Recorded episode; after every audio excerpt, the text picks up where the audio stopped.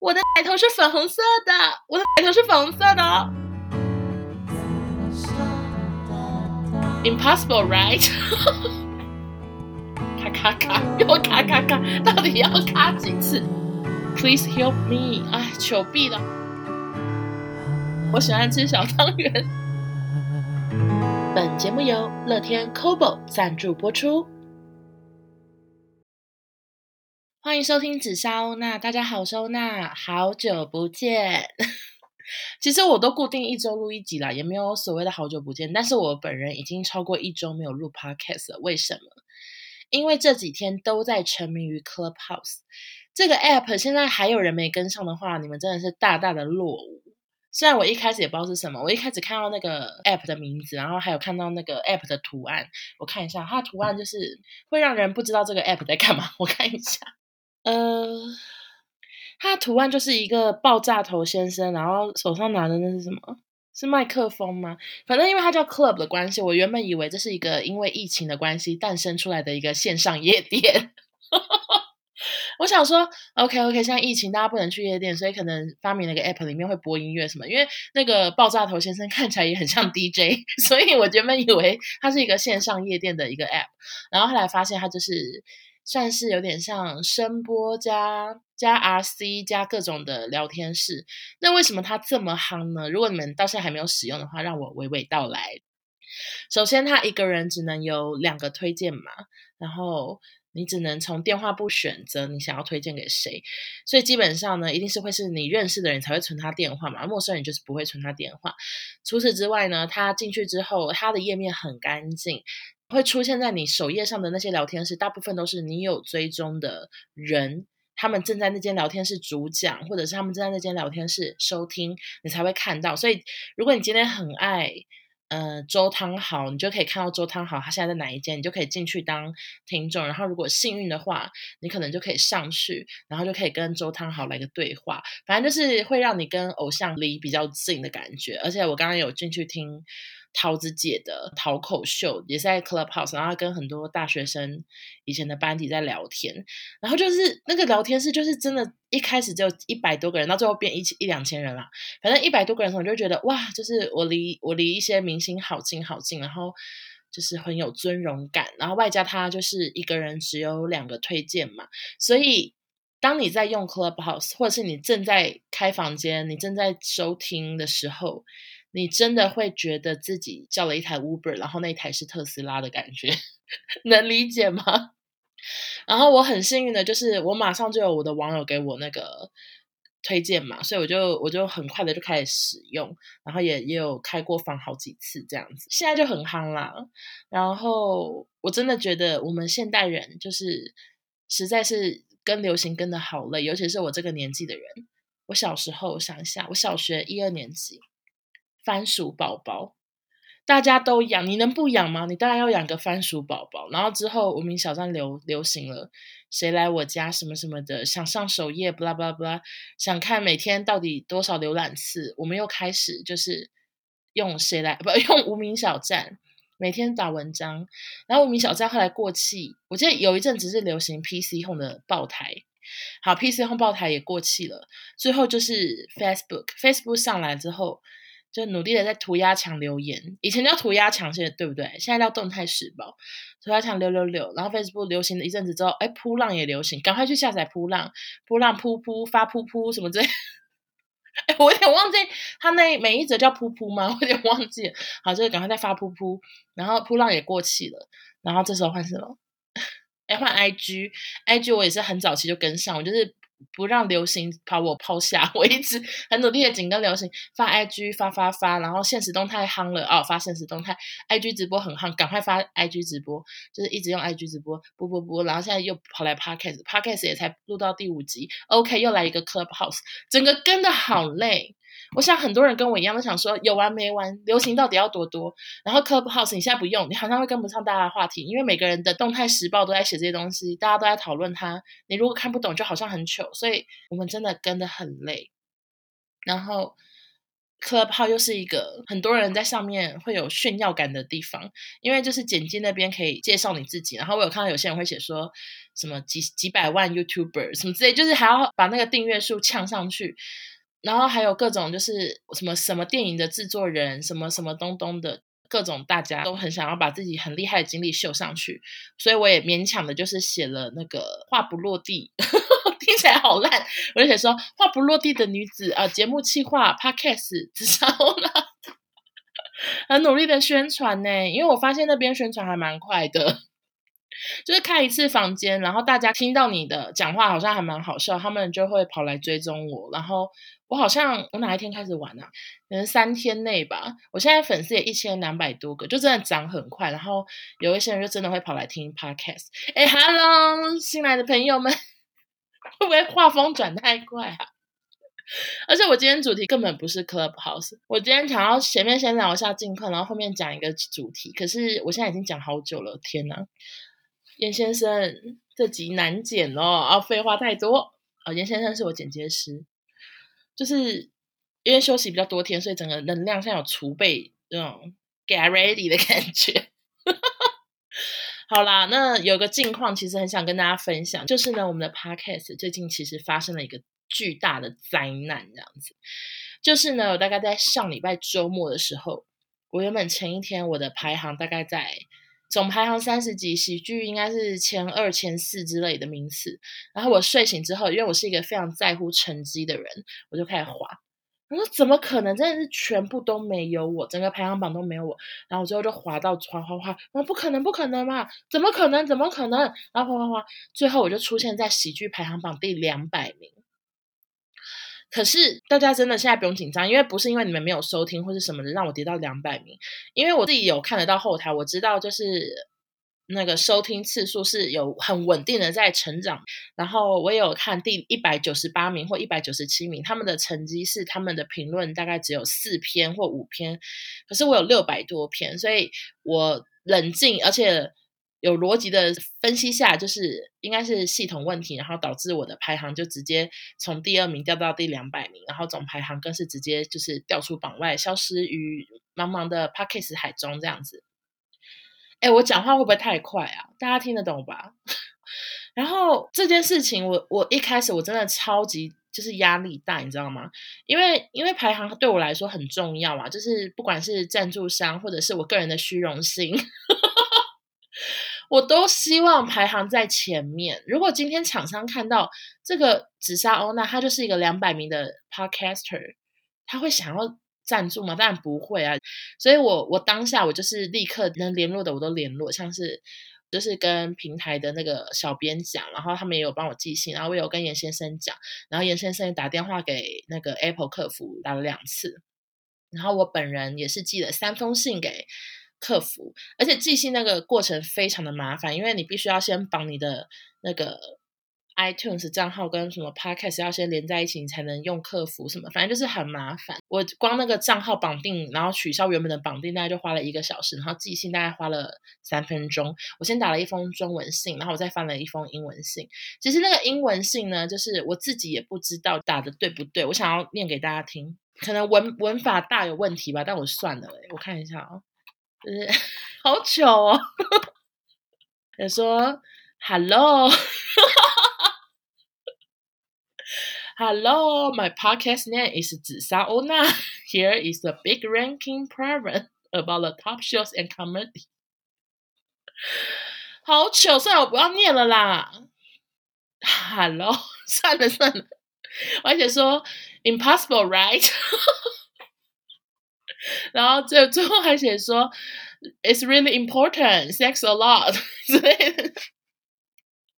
然后什么，Please help me！哎，求毙了，好像在和家人上课，然后在学什么什么造句本子哦之类的。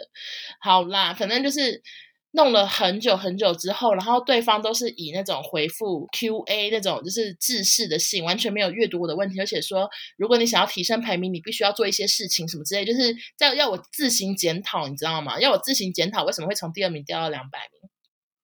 所以我原本真的心灰意冷。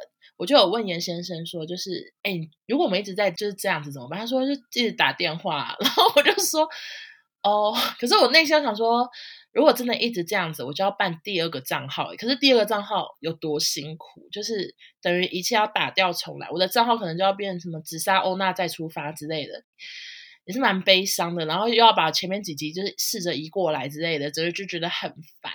结果有一天，大概更新榜单之后，我又爬回了排行榜，喜剧第二名，然后总排行排到四十几，就是没有之前好，所以我研判是中间一定是出了什么状况，因为照理来说，浏览器一直都有在往上升。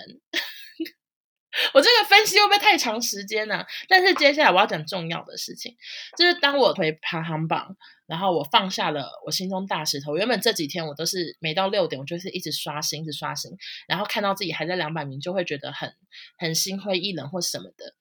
然后当我终于看到啊，回到排行榜了，疑似系统修好的时候，我虽然放下心中一颗大石头，但是我也有一点释怀了。就是因为上一集还有上上集，我都有提到我妈跟我爸的故事，然后有非常多网友寄信，呃，不是寄信，有非常多网友传讯息跟我说，他们听到哭，就是真的超多，就大家都会想到自己爸爸妈妈对自己也很好的那一面，然后或者是有很多人说他们没办法听我的 podcast 在捷运上听，因为他们会就是笑出来被路人看，收到了很多网友们的。反馈，然后也有人说，就是他没办法自己听，因为他家人会跟他说要一起收听哦，不可以偷跑什么之类的。所以我真的很感动，因为我现在录的东西，我只能说真是呃废话连篇。可是就是大家都很认真，然后又很真性情的在听这些故事，所以我就突然在我回到榜单的那一刻，觉得啊随便啦。但也不是说就是 现在可以调出榜单哦。我的心情就是，我知道我的东西你们爱听，那我目前做的都是有意义的。然后只要大家爱听、想听，我就会继续做下去。因为，嗯、怎么样？因为怎么样？我不知道。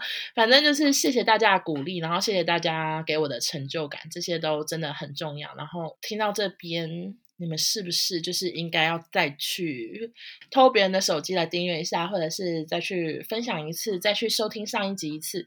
总之就是大家多听、多订阅、多分享，就是我们成长的动力。动力这句话也好糗哦！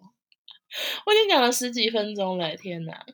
讲十几分钟就代表严先生的耳朵要听十几分钟，然后他可能要剪一百多刀之类的，真的好辛苦哦！ごめんなさい。好的，我其实昨天在 Clubhouse 跟那个疯女人 Apple，还有 少宗啊，还有正品阿布等等的，我们聊了一集关于幕后的故事。然后其实我今天这节主题是要聊我遇过的一些奇怪同事 Part One，因为我遇过的同事真的太多了，我们这一行的替换率太高。我有一次就是心血来潮，计算我在金星娱乐制作公司大概送走多少同事，然后答案是二十几个之类的，就是。我存过金星叉叉叉，金星叉叉叉，金星叉叉叉，然后几乎全部人都不见了，就 是大家都离职了，就是这一行的汰换率真的很高，然后也真的遇过很多很瞎或者是很奇怪的同事，然后今天就来跟大家分享一下这样子。那首先呢，我想。我想跟大家讲一个同事，就是这个同事呢，他当时坐在我右边，然后他是一个非常非常锵的新人，一个男生。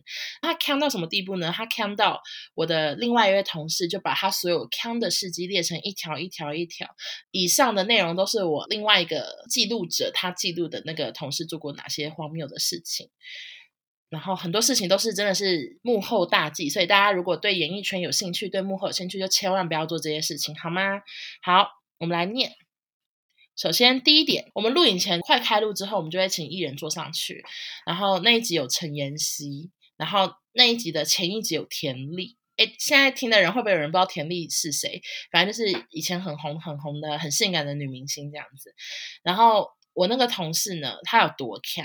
艺人坐上去之后，准备要开录，现场也没有到很吵哦，就是准备有点小躁动而已。然后我那个同事就问另外一个同事，而且以一个不小的音量说。哎，那个陈妍希跟田丽谁比较大牌啊？我都不确定陈妍希有没有听到，但这真的是一个超级大忌，千万不要在艺人面前讨论说就是谁大牌谁小牌。然后我现在又想到一个，就是有一次我们邀了某一位狼人杀偶像来上节目，那时候他是来宣传他的新专辑这样子。可是我们公司有一个公关，他本身是真的有点重听，他讲话都非常的大声。然后那一次他也是有来节目现场，就是他要发新闻稿什么，所以他就有来在旁边这样看这一集，然后写成内容，写成新闻内容这样。然后那天那个狼人杀偶像，他就穿比较复古风，然后那个公关同事他就是以很大声的音量问其他同事说：“哎。”秋风泽怎么穿那么老气啊？等一下我讲出来名字了，没关系吧？秋风泽的粉丝应该不会听紫砂欧娜吧？对不起，我随便啦。好，反正当下真的大声到秋风泽立刻抬头看向那个公关，欸，真的超糗。可是因为那公关他就是 sorry，他就是有点重听，真的不能怪他。然后那集就是我们内心其他同事都觉得好尴尬，好尴尬这样。OK，这是插播那个公关的故事。但接下来就是刚刚那个田丽陈妍希那个同事，他还有出过很多次糗。有一次呢，有记者打电话来问我们的制作人，就是关于一些康熙的新闻这样子，然后。制作人就就是有偷偷的摇手指头说：“哎、我不想接这样。”然后就有那个那个男的就很大声说：“好，那我跟他说你在开会哦。”我现在想起来真的觉得好荒谬，我那个同事智商到底是怎样？智商堪忧。哎，其他真的好快哦，我其他速念好不好？哎，这样男的要叫什么？叫他什么名字啊？这男的叫他，还是我直接讲他名字啊？会怎样吗？不行啊，同事 A 好了。欧娜请同事 A 传 App 给陈庭璇，结果陈庭璇臭骂：“怎么没有传给我？”同事 A 很生气的说：“我有传呐。”结果同事 A 是传给欧娜。然后还有 “Just like you” 是什么意思？同事 A 刚刚喜欢你，什么意思？就是我那个记录者，他连同事 A 英文不好的地方都有记录下来。然后另外还有。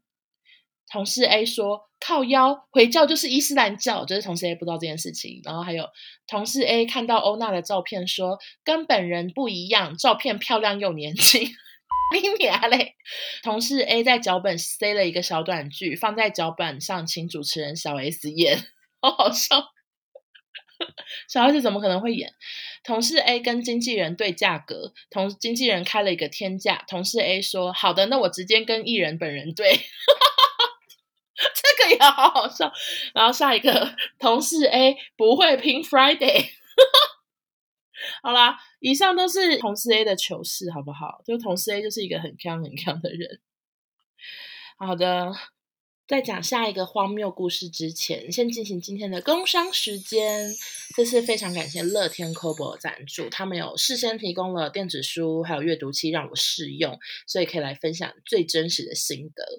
我不知道大家以前对于电子书有什么想法，因为我之前身为一个热爱阅读的女孩，对于电子书就是没有兴趣，就觉得好麻烦，要多带一台机器，然后那机器是不是很重？然后那个阅读器是不是用一下之后又要充电？那如果我看到正在一个镜头上，就觉得。就慌慌，想要一次飙到书结束，那我是不是看不了？就还要赶快去拿充电器充。反正我觉得种种的对于电子书真的是没兴趣。但是这试用完阅读器之后，我就觉得可以再买一台。就等我把这试用品寄回去给他们之后，我自己应该会去下标一台。那为什么呢？首先。一拿到包裹的时候，我就有点吓到，因为非常的轻，轻到我没有联想到它是阅读器。我想说这是什么东西啊？我有我有订这个东西嘛？然后打开来就是一个重量只有一百七十二公克的阅读器，所以它真的轻到比我的 iPhone 十一还轻，拿起来就是手一点都不会酸。你你想要躺着看书，你手也不会酸，不会酸到你把阅读器砸在脸上，这是完全不会的事情。然后除此之外，它有很多。贴心的功能，像是它可以调整字体大小，可以调整行距，可以调整荧幕亮度，所以就是你可以把阅读器跟全家共享，你知道吗？你爸妈老花眼，你就把字体调大一点，然后如果你今天在阳光底下，完全不会影响阅读上的那个品质。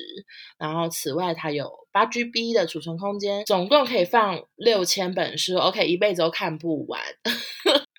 另外，如果你对于阅读器没有兴趣的话，其实直接用乐天 Kobo 的 App 也是可以用在手机上看书，然后同样也是非常的方便，反应很灵敏，轻轻一按马上到下一页。那现在呢，就是这个乐天 Kobo 他们有为紫砂欧娜，也就是我本人有提供一系列的优惠，然后想跟大家分享一下。首先，购书优惠即日起。到二月二十八晚上十一点五十九分，只要填入优惠代码 Leona L E O N A 就可以打七折。如果你们现在就是对于阅读器就是还是不太敢下手的话，大家可以试着就是那先在手机上看一看电子书，你现在赶快去那个乐天 Kobo 网站上去输入折扣码。就可以用七折买到书，然后过年的时候你就是一直在手机上看书，就不用跟讨厌的亲戚对话了。他如果问你说：“哎，年终多少？”你说：“不好意思，我在看电子书。”然后或者说什么时候结婚？不好意思，没有男朋友，我在看电子书。好，然后此外，电子阅读器它现在也有个购集优惠，就是即日起到二月十六十一点五十九分，在乐天市场全馆满千领券结账享九折优惠。然后现在我现在试用的这台机器，它是。二九九九，其实相对来说听起来不是一个很恐怖的价格，还蛮好入手的。然后还有九折优惠，所以想知道更多产品资讯，请阅读本集的介绍栏。谢谢乐天 Kobo。下一个同事的故事，下一个同事呢，他就是一个，我也遇过一个，嗯，下一个 什么？等一下，等一下，咔咔咔！哎、欸，我真的今天口条是好还是不好啊？我真的 get 不到，就一下很顺，一下想说，哎、欸，写在公三小这样，嗯嗯，怎么会这样？好、哦，对不起。下一个呢，就是我们的幕后呢，不知道大家咔咔咔 又咔咔咔，到底要咔几次？好，就是。相信很多人在职场上都有遇过贪小便宜的同事，例如说，就是偷偷暗砍什么东西啊，什么奖金留给自己啊之类的，就各种那种贪小便宜的同事。那我们这一行也是有遇过，就是当时我们在做康熙的时候，就有非常多人他们来上节目会送主持人东西，就是例如说他自己代言的产品啊，或者是代言的酒，或者是发了新专辑发了什么海报什么之类，就是写真集都会送。给主持人，那基本上主持人如果今天他收到太多的产品，他就会说：“哎，那要不要就是工作人员分一分？这样就是散播欢乐、散播爱啊。”就是例如说收到甜点、蛋糕，他们就会分分分这样。然后有一次呢，是做一个单元，好像是跟红酒有关的。然后来上那一集的人都是很爱喝红酒的人，或是什么开红酒什么店的人之类的。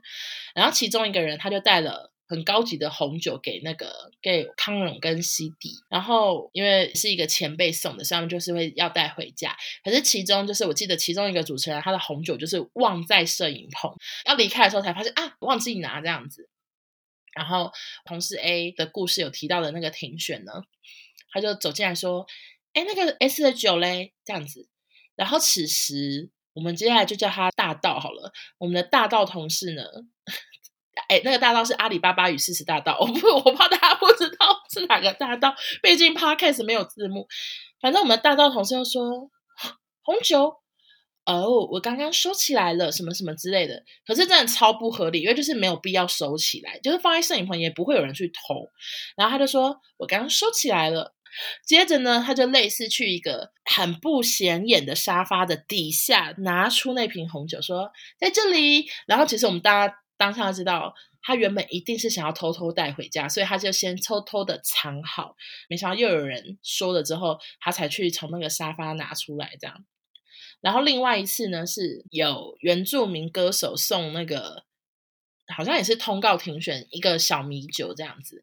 然后小米不是小米酒啊，然后庭选要回家的时候，就发现他的小米酒也不见了。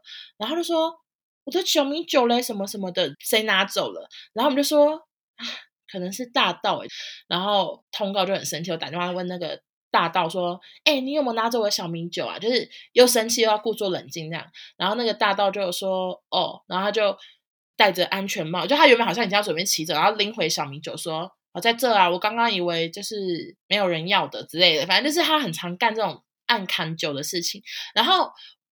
我在前公司遇过大盗，我在下一个公司也遇到一个超级大盗，她叫做女大盗。女大盗是谁呀？哎，有没有流行的就是女小偷啊？大盗，阿里巴巴与四十大盗好像都是男生，那有女大盗的名字吗？女贼，女贼。我现在搜寻女贼的话，就是 没有看到哎。好了好了，接下来就要称呼为女贼。好，这个女贼呢，她也非常的荒谬，就是这个女贼，她基本上她都会为了她的节目去谈一些公关品啊、赞助品。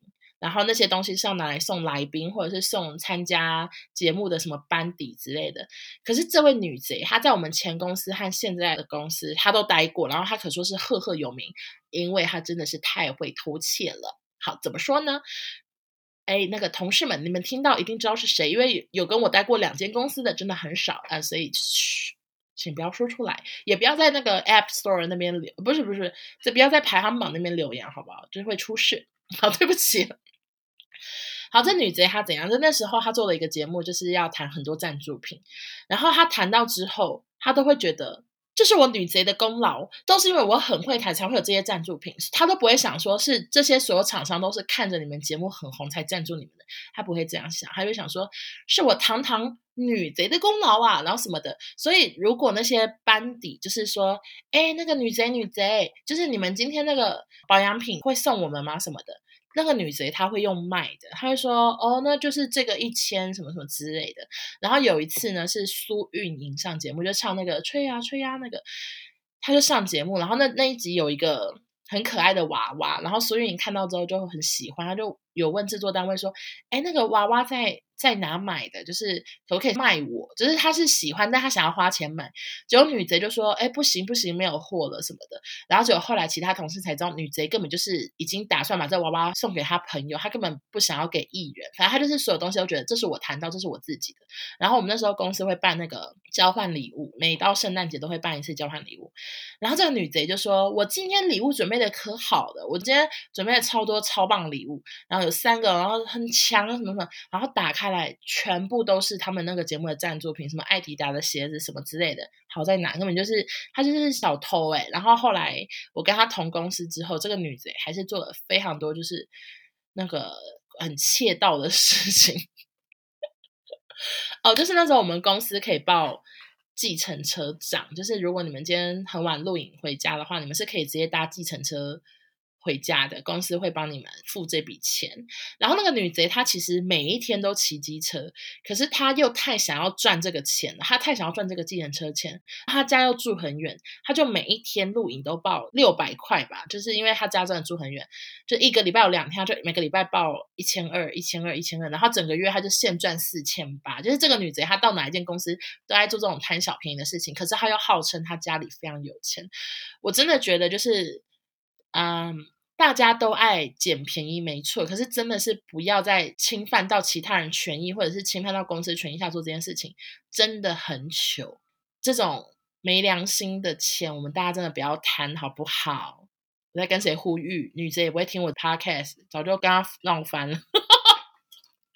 操！哎，剪掉，剪掉啊！好，然后，然后怎样啊？然后下一个同事呢，我也是印象很深刻，就是我个人觉得喝醉的同事也很常，就是出大糗。像是我们之前有一次呢，就是尾牙的时候，然后我们当时公司有一个非常严厉的女主管、女制作人，她很平常都很凶哦，很严肃。然后那天她就喝好多酒，然后她就喝醉了。可是她喝醉之后，她到底出了什么糗呢？她一直大叫说。我的奶头是粉红色的，我的奶头是粉红色的哦，pink pink，超久，超级久，现在想到也是毛骨悚然哎，到底在干嘛？对不起，哎，如果有人的爸爸现在在听，我真的很抱歉，好不好？另外一次是我见识到同事的化妆功力，也跟喝醉有关，就是有一次我们上班到半夜，可能三点吧，然后有一个同事的男朋友喝醉了，就直接冲到公司门口要来找同事，他们也要。骂他打他，就是说我要来上宵夜什么的。我真的是拜托这位男生，真的不要再搞笑，因为当时我那个女同事她完全素颜，然后她从来没有素颜给男朋友看过，她平常是一个超级大美女，所以她当下真的害怕吓坏了。然后我就回到位置上说：“哎，你男朋友在门口。”哎，她说：“真的假的？”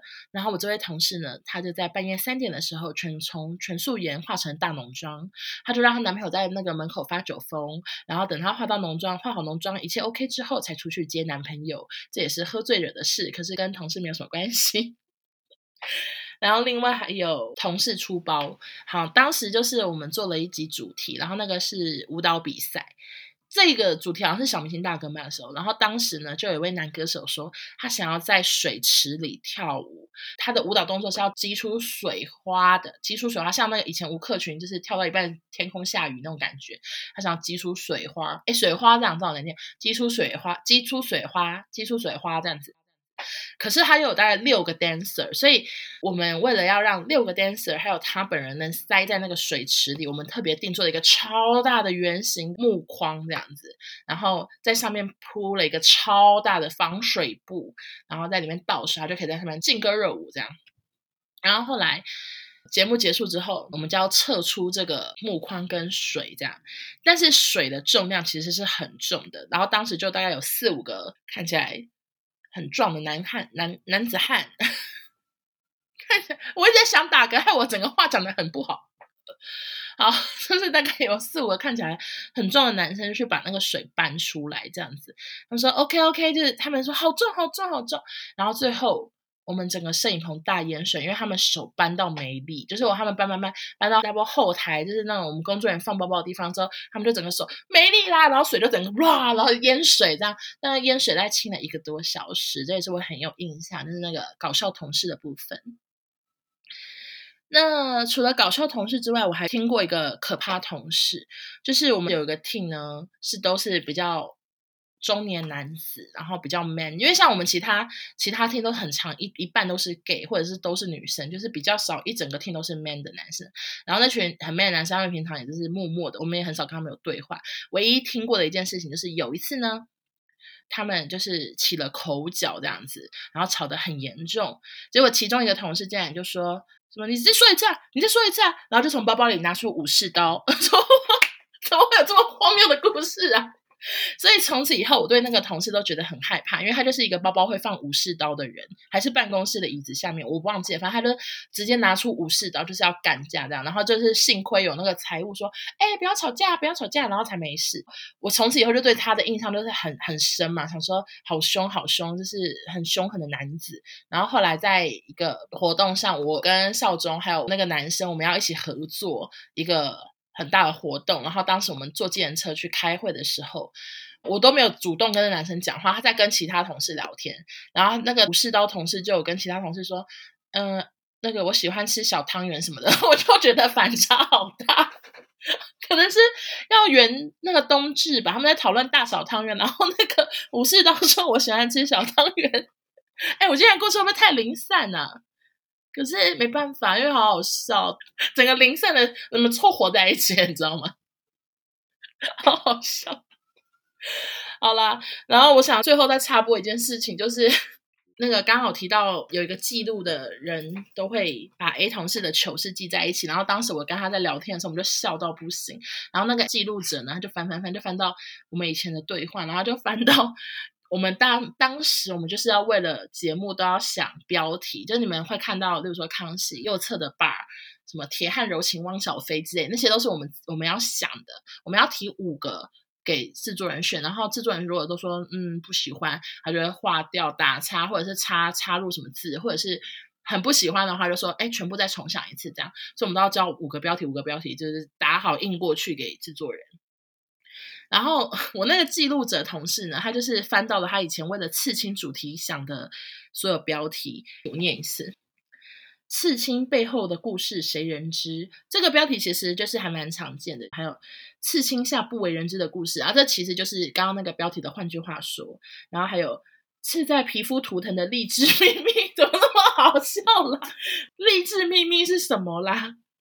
下一个，谁说刺青就是黑社会？下一个，他们都在身上刺了整个人生，这个也不像标题。下一个，不要说我坏，刺青背后的感人故事。下一个，他们的刺青比刺龙刺凤还厉害。下一个，刺青大观园，他们把人体当画布。下一个，不刺会死，再痛也要刺青刺到底。已经听得出来，就是我们已经绞尽脑汁了吧？再下一个，刺进心坎里的刺青故事大公开。然后最后那个这一集的标题是把人体当画布，刺青客来了。就是刚前面的标题都没有完全采用，最后就是一个改造之后变成这样。其实关于荒谬荒谬同事的部分，真的还有超多故事可以讲。但是由于节目时间长度的关系，今天就聊到这边，好不好？那 如果还想要听更多的话，欢迎留言告诉我。然后，嗯，我也会不定时的，就是继续在 Clubhouse 还有 Podcast 这样子到处贡献我的故事给大家听。那如果你们自己本身就是有听过很好笑的故事，好希望就是我来讲一次的话，赶快传讯你跟我说，OK？好的，那今天就播到这边，我们下周见。祝大家新年快乐！哎，今天应该差不多就是小年夜或者是小年夜的前一天了吧？祝大家新年快乐，扭转乾坤，牛年行大运！谢谢大家，拜拜。哦，好的，那今天就播到这篇。想知道？想知道？想知道更多产怎么那么难念啊？想知道更多产，想 想知道二月十一日，呃，重来，在我的月的呃不不。呃